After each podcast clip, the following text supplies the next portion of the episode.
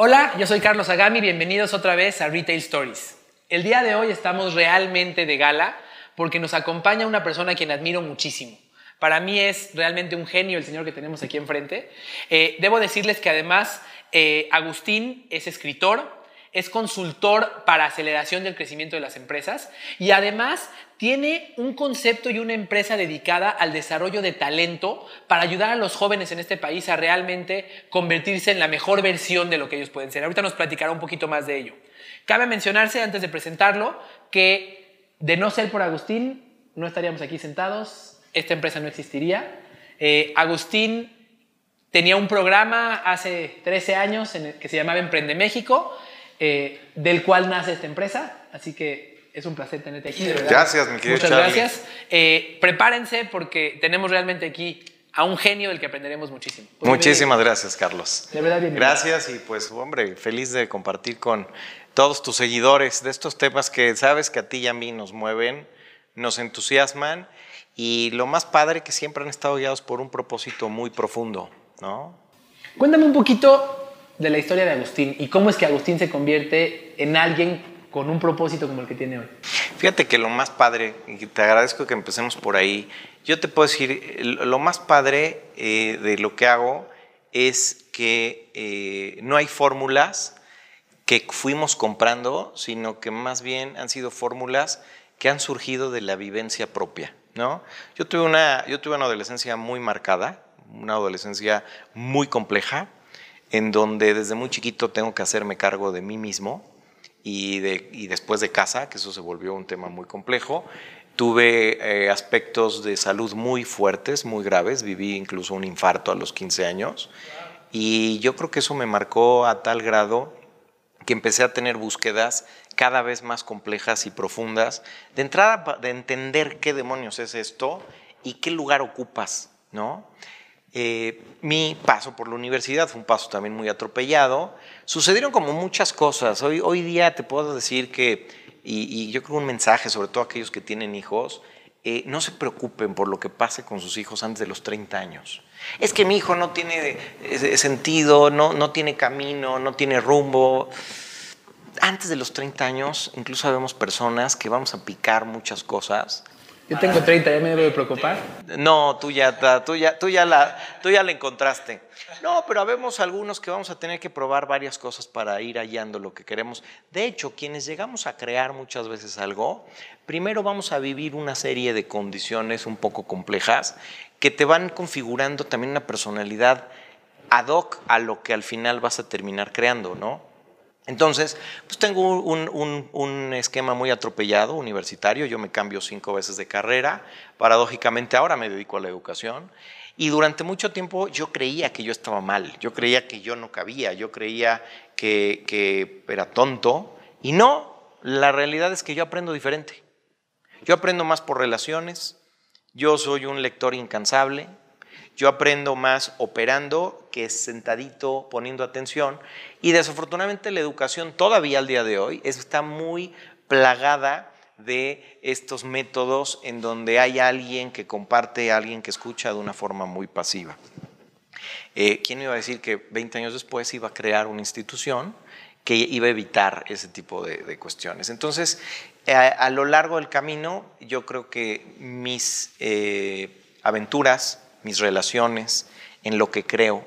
Y viví cosas eh, de repente pues, muy complejas que eh, lejos siempre, yo te puedo decir una cosa, lejos siempre de generarme una torre, eh, se volvían un escalón. Y hoy, por ejemplo, te puedo comentar que una parte de que he visto de la, gente que ha logrado un éxito interesante en su vida, y cuando hablo de éxito intento hablar de un éxito integral, porque a veces hablar de éxito, eh, eh, desafortunadamente la cultura lo lleva mucho al dinero, lo lleva mucho al poder, a la posición, y conozco mucha gente con dinero, poder y posición con un vacío existencial y ese es un cáncer del alma brutal. Hay dos elementos clave. Por un, por un lado tengo el contexto y por otro lado tengo la motivación. Yo en tu contexto primario no puedo hacer mucho, de hecho no puedo hacer nada. Yo no me puedo meter a tu familia. Si tu familia fue una familia que te impulsó o una familia que te golpeó o una familia o un entorno complicado, yo no puedo hacer mucho por ello. Lo interesante aquí es qué pasa con tu motivación, ¿no? Ahora, yo no me puedo meter a motivarte, yo a lo mucho puedo inspirarte. Entonces, fíjate, un entorno agresivo o complejo, en este caso como el que llegué a tener, tienes de dos. O te motiva a no hacer nada porque no hay nada que hacer y naciste para perder y así te la compraste.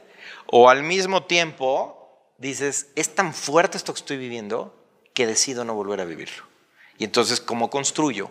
Y paradójicamente, cuando tú motivado de este lado empiezas a buscar los cómo, los quiénes, los libros, los mensajes empiezan a llegar, agradeces y operas.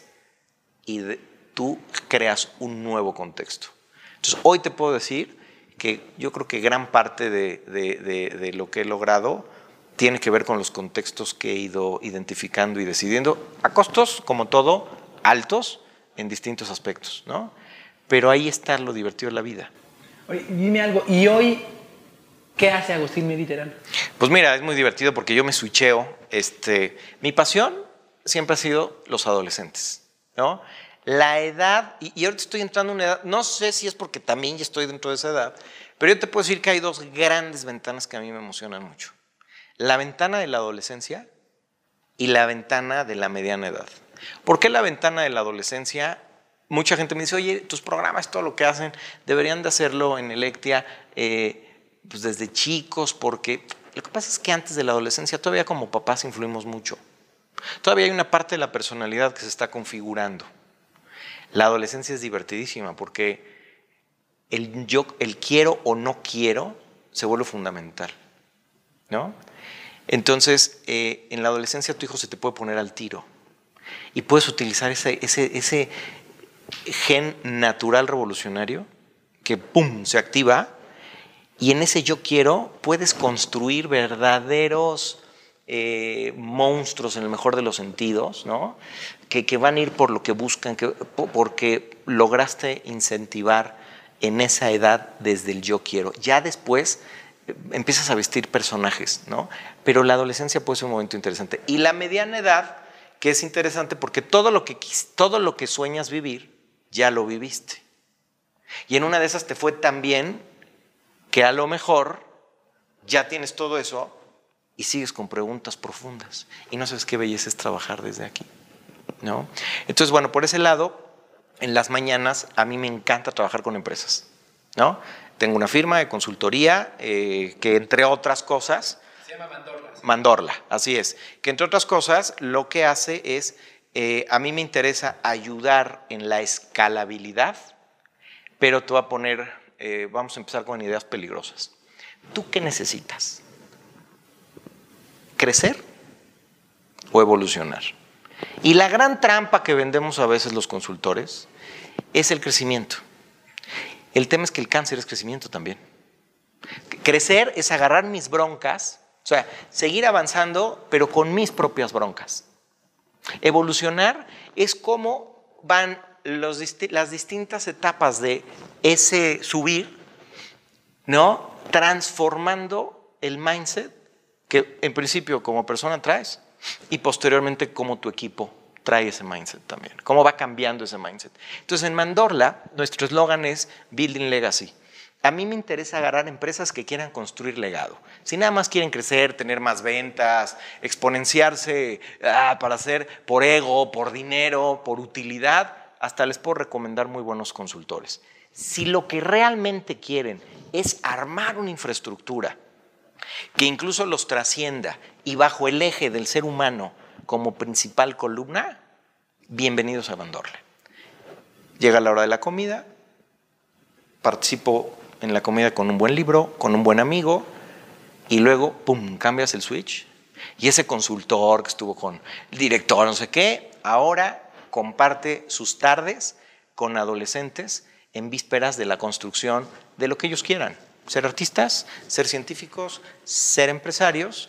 Y bueno, pues esa parte es en donde prácticamente ando, ¿no? Más otros proyectos que, vamos generando. Pero yo te puedo decir que son mis dos grandes columnas. Todo en un mismo sentido, que es cómo puedo ayudar al de enfrente a darse cuenta que dentro de él habita alguien que es mucho más importante que este personaje que nos hemos creado. Cuando tú le entiendes a esa variable, todo se vuelve un juego y adquiere todo un matiz muy diferente, incluso hasta un momento lo suficientemente crítico, porque forma parte de un guion de algo. Y eso me, eso me gusta mucho. ¿Cuál es el propósito de Agustín? Pues mira, yo, yo creo que mi propósito definitivamente, y aunque suene muy egoísta, es sí cómo puedo ser mejor del que llegó, para mí. Y eso impacta al otro, ¿no? En la medida en que tú te responsabilices de ti, y responsabilizarte de ti es en la medida en que tú seas propietario de tu salud emocional, en la medida en que tú seas propietario de tu crecimiento intelectual, de tu crecimiento espiritual, el tipo de gente que se va a acercar a ti, el tipo de gente con el que vas a estar trabajando, al final, ¿no? Tiene que ver también con lo que tú estás construyendo. Y yo creo que así como se, se construyen otras realidades, desde la congruencia. En cambio, si nosotros como empresarios estamos más metidos en esta parte, repito, de nada más ganar dinero, de nada más vestir al personaje, etcétera, etcétera, pues al final estamos jugando un autoengaño, ¿no? Entonces mi propósito va muy ligado a esa parte. Y poder compartir mis hallazgos, ¿no? Con otros y al mismo tiempo que estás compartiendo esos hallazgos, tú no sabes cómo me nutren los chavos. Tú no sabes cómo me nutren los directores dentro de sus broncas, los padres de familia. Entonces, al final esto se vuelve la simbiosis perfecta entre el dar y el recibir el dar y el recibir. Y divertirnos. Yo creo que el propósito más importante en este sentido es divertirte en el camino. Dime algo. Eh, los que nos escuchan son personas que eh, generalmente están liderando un equipo, ya sea desde personas que lideran un equipo en una tienda, que lideran una región, que lideran eh, una empresa a nivel nacional o internacional. ¿Cómo le hago si soy un líder para ayudar a una persona de mi equipo a encontrar la mejor, la mejor versión de sí mismo, así como lo platicábamos ahorita? ¿Qué tengo que hacer? Y la, y la segunda pregunta que te haría es, ¿y esa es mi responsabilidad? Ok, pues mira, yo creo que estás tocando de mis temas más, más, los que más me gustan, de mis temas favoritos. A ver, en principio, hay una corriente ya muy antigua en torno al liderazgo, ¿no? Tú date cuenta la oferta que hay allá afuera en torno al liderazgo. Habilidades directivas, aprende a comunicar, aprende a cohesionar equipos, todo es exterior. Todo. Yo por lo menos lo que encuentro es exterior. ¿No? La primera pregunta es uno, ¿quién es ese líder? ¿Cómo llegó a ser líder? ¿Qué lo mueve a ser líder? Sus variables más intrínsecas. Vas a oírme hablar mucho de lo que es justamente el eje nodal de mi consultoría. ¿Cuáles son esas variables intrínsecas? ¿Sí? ¿Y qué, qué salud emocional tiene quien hoy ostenta un cargo de poder. Porque entonces aquí vamos a entrar en, una dinámica muy interesante. Yo a ti te nombro director, ya te di poder. Y con ese poder puede ser poder para crecer o poder para joder, ¿no? De tu calidad emocional van a estar ligado en gran medida la estructura y el esquema de productividad de ese equipo, de tu grado emocional. Entonces, ¿cuál es el problema? Primer elemento, no sabemos nombrar gente. Eso es una realidad. ¿no? Hay muy pocos equipos directivos en este país. Tienes gerentes caros que se meten a la operación. ¿Por qué no confían? Porque de entrada no confían en ellos. Porque quieren tener todo, ya sabes, eh, control, control, control. ¿Por qué tenemos esa ese deseo de control? Mira, eh, nosotros tenemos diversos modelos y hay uno, el emotional, que, manejamos, donde he levantado, he hecho una cantidad de levantamientos. Es un modelo en el que me meto al inconsciente de la persona y encuentro unos registros muy interesantes. No es psicometría, ¿no?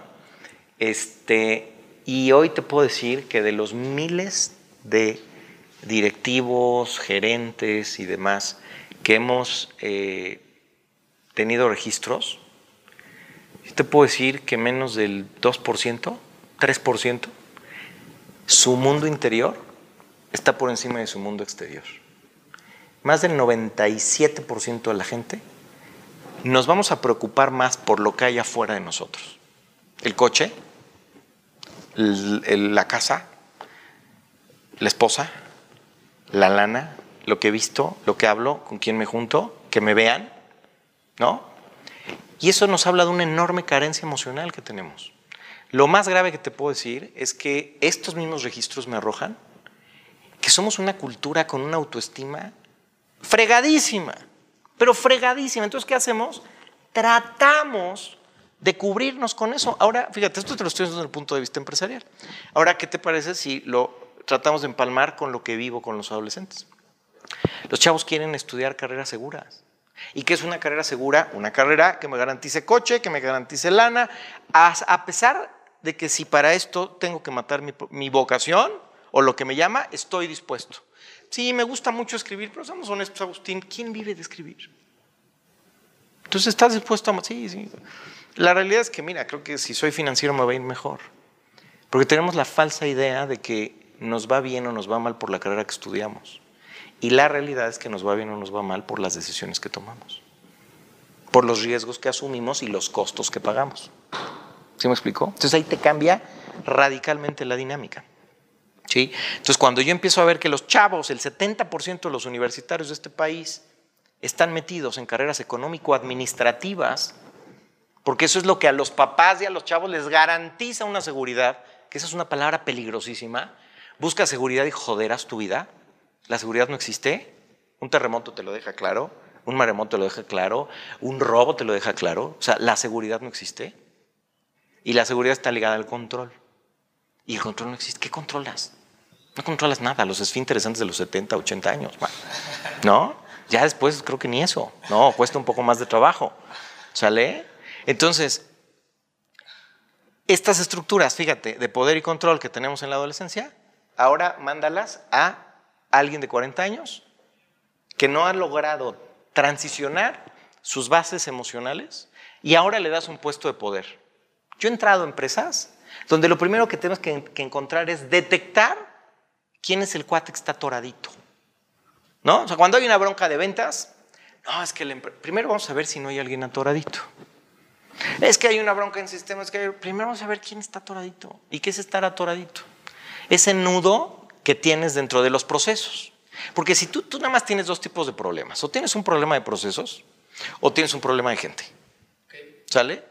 Te tengo una muy buena noticia. Si tu bronca es de procesos, no manches, se resuelve de volada. Contrasta a los, a los de Shopology que te pongan un, este, un RP y que los procesos, ta, ta, ta. Pero si es un problema de gente, agárrate. Y tú y yo que estamos muy metidos en este medio, hay una frase muy famosa que es, eh, cultura mata estrategia, cultura mata procesos, cultura mata RP. ¿No? Entonces, estos estructuras, estos esquemas de poder, el cuate que está en el poder, en su insanidad emocional, ¿sí? Puede estarte guardando la bomba de tiempo. Entonces, ¿qué hacer ante esto? Y eso es lo que a mí me encanta encontrar. Siempre se invita al cambio. Pero cuando alguien ante la invitación no quiere, pues se le invita a salir de donde está. Y déjame preguntar, ¿y cómo lo detecto primero? ¿Cómo detecto si tengo un atoradito o alguien que es insano emocionalmente, entendiendo que soy una organización con 50 tiendas regadas por todo el país? ¿Cómo sé dónde están mis insanos? Esta es, esta es una cascada muy interesante. A ver, lo primero que tenemos que hacer es que el primer sanito debe ser en la cabeza. Porque aquí hay un binomio que llamamos binomio axiológico. La axiología es la, la axiología formal es la disciplina de la filosofía que estudia los valores, pero no valores morales, ¿ok? Sino valores intrínsecos. Te pongo un ejemplo. En mi agenda seguramente tengo muchas cosas el día de hoy y hay algo que valoro de estar contigo que hace que venga. ¿No? Y entonces esto entra dentro de una escala de valores. ¿Esto qué quiere decir? que yo tengo un árbol de creencias bajo la cual yo tomo decisiones. Por como yo tomo decisiones, se crea ¿no? una capacidad y un perfil. Entonces, ante, una misma realidad, tú y yo tenemos ¿no? un perfil diferente. A lo mejor tú valoras más a la familia, a lo mejor yo valoro más el trabajo, a lo mejor yo valoro más a mis hijos, a lo mejor tú valoras más a tus empleados. Ahí ya Depende. Y con base en eso tomamos decisiones. Y por ende está una estructura práctica. Ok. En la medida en que la cabeza esté desconectada, hoy día sí te puedo decir, y me he metido durísimo a muchos estudios, eh, que de repente esto raya a veces en lo metafísico, en donde nosotros irradiamos algo. Te pongo un ejemplo. Eh, hay gente que te puede, que sin conocer, da profundidad, el hecho de estar con ella, o te prende o te apaga, pero no has establecido contacto algún más, su propia presencia o te atrae, en el mejor de los sentidos, o rechazas, ¿ok? Esto es de lo más básico. Ahora, cuando esa persona es la cabeza, eso mismo irradia. Te puedo asegurar hoy día, he pasado por muchas empresas, eh, donde hay una cabeza que está hecha un desmadre, la empresa es un desmadre. Impresionante. ¿No? Desmadre en francés quiere decir un desorden, ¿ok? Luego, donde, donde hay eh, una cabeza hipercontroladora, conocí una empresa que no tenía ventanas, así te la pongo, era una gendarmería esa empresa. Impresionante. Y la gente operaba. O sea, se genera esa cultura, ¿no? Entonces, lo primero que hay que ver y lo primero que tiene que ver cada uno de los que dirigimos, hoy justo con Endeavor estoy armando, tengo una serie de talleres muy lindos en ese sentido, y les cae un 20 durísimo, donde les digo, a ver, ¿quién eres? Y dentro de lo que eres, tú te haces esta pregunta, ¿yo quién soy? De lo que yo responda del yo quién soy, van a depender todas las decisiones que tomes de aquí hasta el día de tu muerte. ¿No? Entonces, ¿quién es el que está dirigiendo? Y la única responsabilidad directa que este compadre tiene es con su siguiente línea. Entonces, tú sí eres responsable de la salud emocional de la gente que tienes. Porque es responsable, eh, corresponsable de todo lo que se opere. Acuérdate que el director general salvaguarda la cultura de la empresa. Entonces, de entrada, sí, sí tienes responsabilidad. ¿Por qué? Porque de esto ya depende, de, ya hay una cadena muy grande probablemente y, así seas micro, mediano o grande, ¿no? Entonces sí, de ti depende la de, de, ti está la responsabilidad de entrada de un equipo sólido emocionalmente. Ahora, si el cuate es muy valioso y anda fallón, ¿en qué te vas a dar cuenta? En cómo habla, en su relación consigo mismo, en su relación con los otros, ¿sí? En, cómo puede estar sacando sus mayores capacidades o no. Y ahí tienes por un lado los resultados, pero también tienes el pulso que genera en el equipo. Entonces, si tienes un cuate de poder que bulea groseramente, si tienes un cuate de poder que controla la información, que es un bloqueador, pues ese cuate es un actor energético para todos. Y, dime algo, de estos seguramente hay muchos y seguramente dejamos de encontrar y dejamos de ver a muchos. Y si nos vamos a una industria en la cual hay personas regadas a nivel nacional, ¿cuáles son los focos rojos o cómo le hago para detectar a dónde está ocurriendo algo así? Lo que pasa es que, mira, algo que no nos enseña, este es un gran problema, que es desde la educación, ¿no?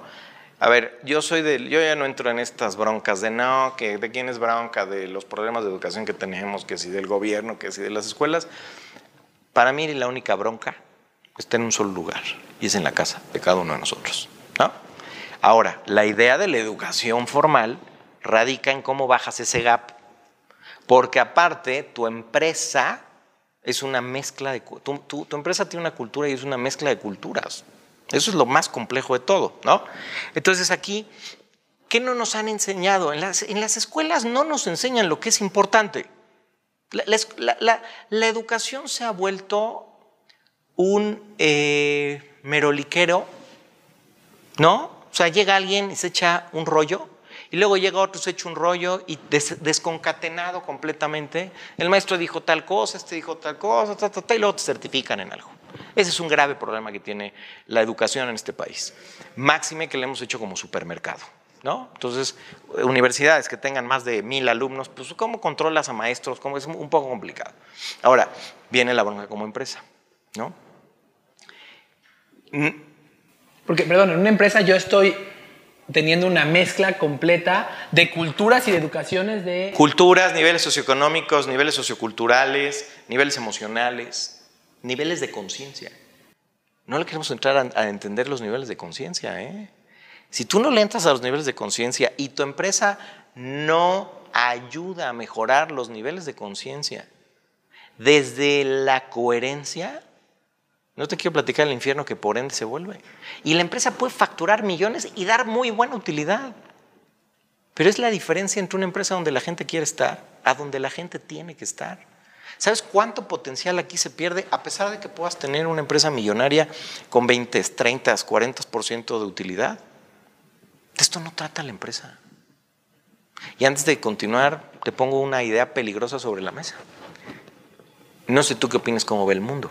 Yo soy positivo, pero sí veo algo de altísima complejidad. Más ahora que todo mundo anda alocadísimos con la inteligencia artificial. Hoy todo es Big Data, todo es inteligencia artificial y cometemos una cantidad de estupideces por moditas pedorras, eh, donde sí creo que la tecnología es importante, donde sí creo que una empresa tiene que generar utilidad, pero con todo respeto a todos los teóricos y a todos los empresarios que creen en ello, la empresa no está creada para generar utilidades. Ese es un efecto de que hicimos bien algo. Te digo porque con esto se van a incendiar muchos, ¿no? La empresa está creada para ser mejores en el trabajo. Cuando yo meto demasiada inteligencia artificial y entonces ya mi su supermercado va a estar exclusivamente con máquinas, y entonces, ¿dónde se quedó lo divertido? Cuando mañana eh, la automatización de los coches, ¿no? Ya no va a haber un, ya todos va a ser robots. ¿qué vas a hacer tú? ¿Qué voy a hacer yo? Y ahora con la fantasía de vamos a vivir 200 años, puta, no sé tú por qué quieres vivir 200 años. Pues yo, no, yo, yo, yo con que viva lo que tenga que vivir, porque el alma, no, el alma tiene timing, el cuerpo tal vez no. ¿no? Lo podemos alargar. Todo esto a la gente le genera mucha inseguridad. No nos estamos dando cuenta de eso. No nos estamos dando cuenta de eso. Regreso entonces al tema. Oye, tengo equipos, ¿no? Desperdigados por, por el país. ¿Qué hago? No nos enseña la escuela adaptarnos. No nos enseña la escuela y con todo respeto, no nos enseñan a hacer trabajo en equipo, porque de entrada los maestros no saben hacer equipo. La dirección no sabe hacer equipo. No nos enseñan a saber aprovechar los diversos talentos que va a haber. El talento visual, el talento auditivo, el talento kinestésico. Pero, ¿qué entonces sí podemos hacer? Y ahí está lo divertido. ¿Cuánta gente tienes a tu, a tu, que son tu estricta y directa personalidad? Mi, a los que me reportan, digamos. Sí, tu directísima responsabilidad. Cinco o seis personas. Eh, Tú te tienes que encargar de ellos. Crecerlos. ¿Y cómo me encargo de crecerlos? De... Subirlos. para que después ellos cascaden en sus cinco o seis que les corresponde. Eso es cultura. Entonces, tú eres responsable de tu cuadro inmediato. Correcto. Pero responsable de alta profundidad. No, no es contrato uno bueno, que haga bien las cosas y venga y me reporte es que hemos, nos han enseñado que así es la pirámide en la universidad. Pero vamos a voltearla, esta es tu grado de responsabilidad. ¿No? Entonces, tú te tienes que meter a la sanidad emocional, sí o sí, de tu equipo directivo. ¿Cómo carambas se hace eso? ¿Cómo carambas a un director, a un gerente que nunca ha aprendido esto, se tiene que preocupar por el nivel de conciencia, por, el, por el, estado emocional de las personas? ¿Cómo, ¿Cómo lo hago? Tú sal aquí a tu oficina y de verdad, todos, muy dentro de nosotros, queremos ser mejores personas. Todos nosotros queremos ser mejores personas. Queremos ser buenos padres. Queremos curar nuestras heridas emocionales. Queremos sentirnos plenos con lo que hacemos. Todos. Todos. Pero lo hemos olvidado o lo vamos olvidando o tal vez no olvidándolo, haz de cuenta que lo agarramos, ¡pac! y nos lo echamos para atrás y me hago güey, ¿no? Y entonces entramos en una dinámica en las empresas donde jugamos esa parte tan perversa. ¿Cómo? De entrada, lo menos estratégico es recursos humanos. Recursos humanos lo tenemos cerca del baño. Recursos humanos, este, paga la nómina, atiende al seguro, ¿no? Eh, yo que estaba con fondos de capital privado es impresionante eh, en los comités de dirección Primero pasa finanzas, siempre, para ver cómo andamos, ¿no? Cosa juzgada aparte, porque lo que nos pongan ahí ya pasó. Luego vamos a traernos al de ventas para agarrarnos a trancazos de por qué nos están llegando las metas. Luego vamos a traernos al de operaciones para agarrarlo a trancazos por qué está estorbándole al de ventas. Si nos da tiempo, Carlos, nos traemos a de recursos humanos. A mí me llegó a tocar empresas donde en el 80% de las juntas no llegábamos a recursos humanos. ¿Y quién crees que da la diferencia de servicio, de calidad, de todo? El recurso humano. ¿No? Bueno. Entonces, todos queremos ser mejores personas caemos en la perversidad de entrada de que vamos a, estamos dispuestos a hacer inversiones millonarias en marketing, pero no hacemos inversiones millonarias en nuestro capital interno. Y cuando lo hacemos, son capacitaciones para trabajar mejor. Y entonces les compramos el taller de comunicación y les compramos el taller y todo desde afuera, todo desde afuera, todo desde afuera. ¿quién le compra a un equipo un modelo de desarrollo emocional? ¿Quién le compra a un equipo un modelo para ser mejores papás? Cuando hoy día sabemos que una mala relación con los hijos impacta directamente en la productividad. ¿Quién le invierte a su equipo para que aprendan a ser mejor pareja? Cuando sabemos que la relación de pareja es lo que más va a pegarnos después de la de los hijos en la productividad. No es tan complicado. Es darnos cuenta que trabajamos con humanos para humanos todo el tiempo. Pero queremos volver al humano máquina. Aprende a comunicar bien, aprende a reportar bien, aprende a hacer KPIs, aprende a... ¿y qué los motiva? Si lo único que los motiva es salir de la quincena, puta, tu equipo es de este tamaño, como la gran mayoría de los equipos. En el momento en que tú empiezas a aportar a esos esquemas intrínsecos, estás incidiendo y estás impactando en las fibras más internas de la gente. ¿Y, la gente está dispuesta. Yo de entrada empezaría en una de esas por en mi agarrar vamos a agarrar el design thinking famoso. Pivotealo. Agárrate un grupito, una dirección y empieza preguntando, ¿cómo se sienten? Yo cómo puedo, o más bien, Carlos o yo, ¿cómo podemos saber cómo vamos en la vida? No, no veas mi cuenta bancaria, no, no veas mi reloj, no, no veas mi coche, no veas mis títulos nobiliarios, no veas mi imagen.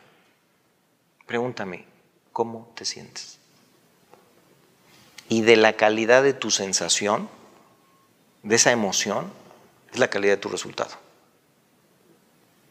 Entonces, ¿cómo te sientes decirle a tu director? ¿Cómo te sientes ante todo lo que está sucediendo? ¿Qué sientes? Y déjame hacerte una pregunta. Si te pregunto cómo te sientes, muchas veces la respuesta puede ser una respuesta superficial. O sea, ¿Cómo te sientes? Pues enojado porque me bajaste el sueldo, enojado porque no me has dado mi aumento, enojado porque me quitaste los vales de despensa. Y entonces me puedo quedar con una respuesta que sé que no es la real.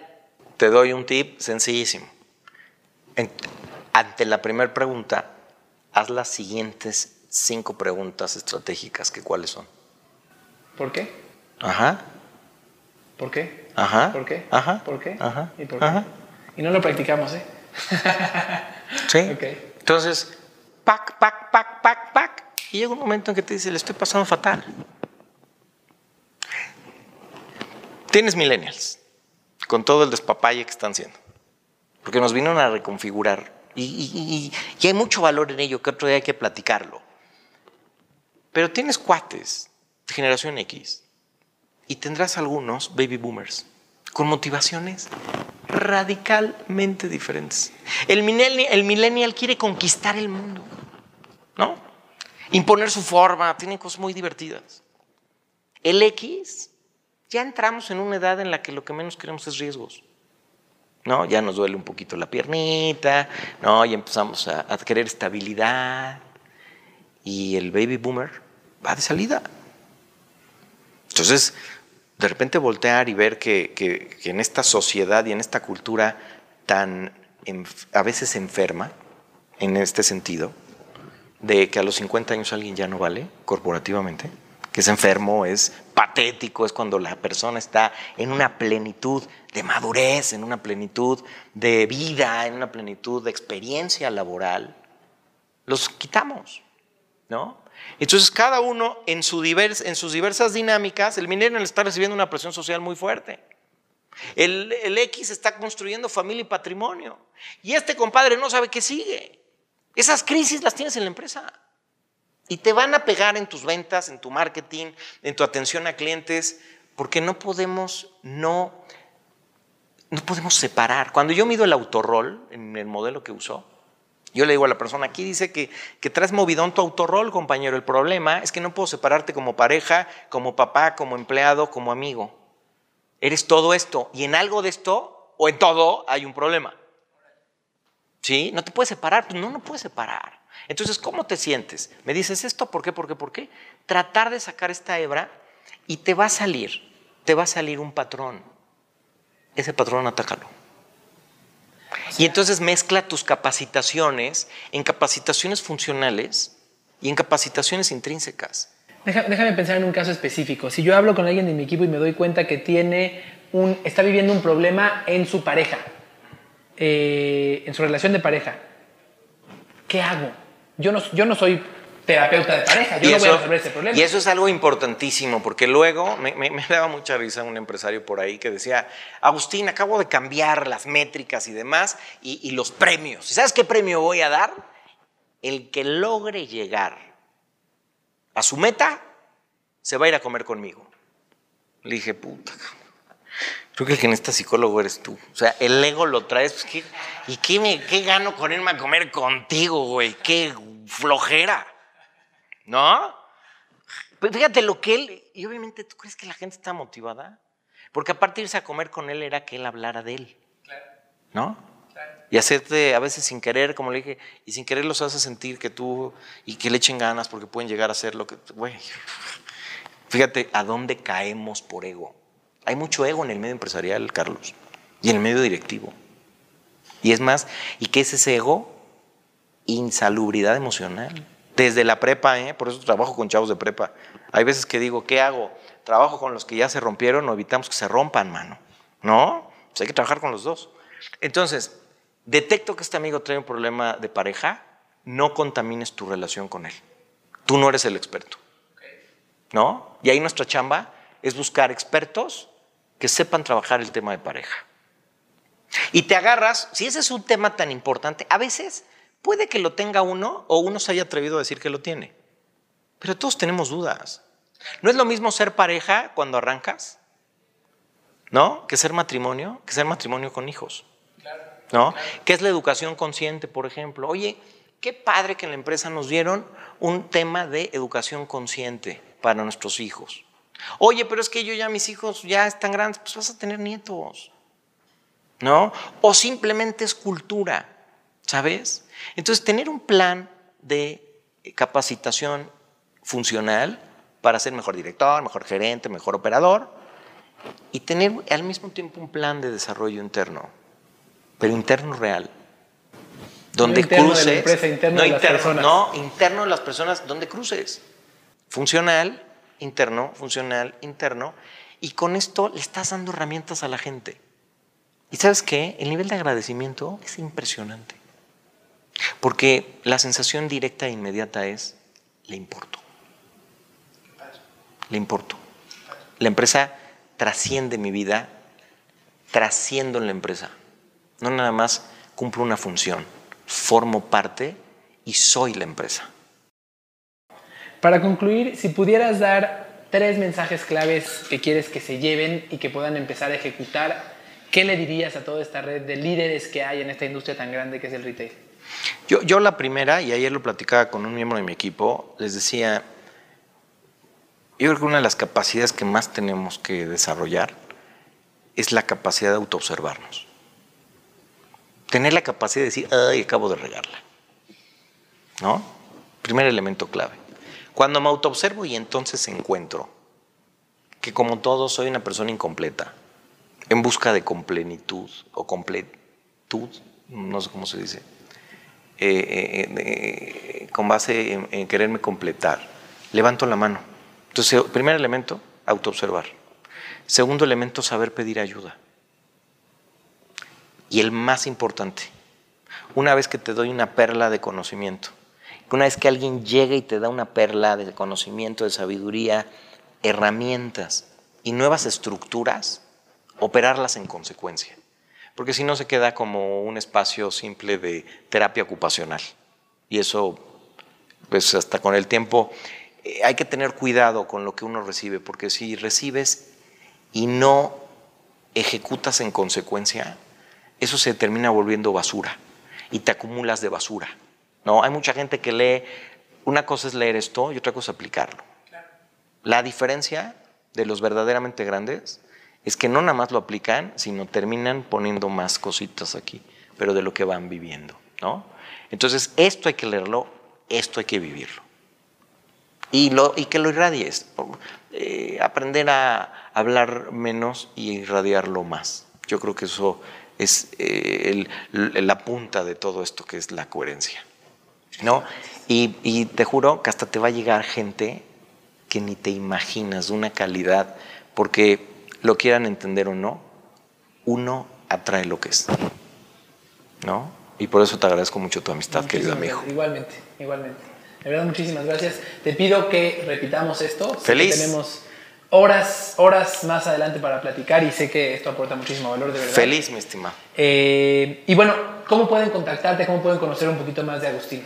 Pues mira, eh, yo creo que lo más simple es a través de mi correo electrónico, agustín arroba lamandorla.mx. Y en otro momento explico qué es mandorla y qué, qué quiere decir mandorla. Es una palabra bien interesante, ¿no? Ahí, este, con esos datos, feliz de la vida, un correíto y encantados de contestarles. Muy bien, pues Agustín Mieri Terán, como les dije, un genio, muchísimo que aprenderle, de verdad muchísimo. Muchas gracias, Charlie, gracias a todos y pues bueno, feliz de estar compartiendo contigo, mi estimado. Muchas gracias. Gracias.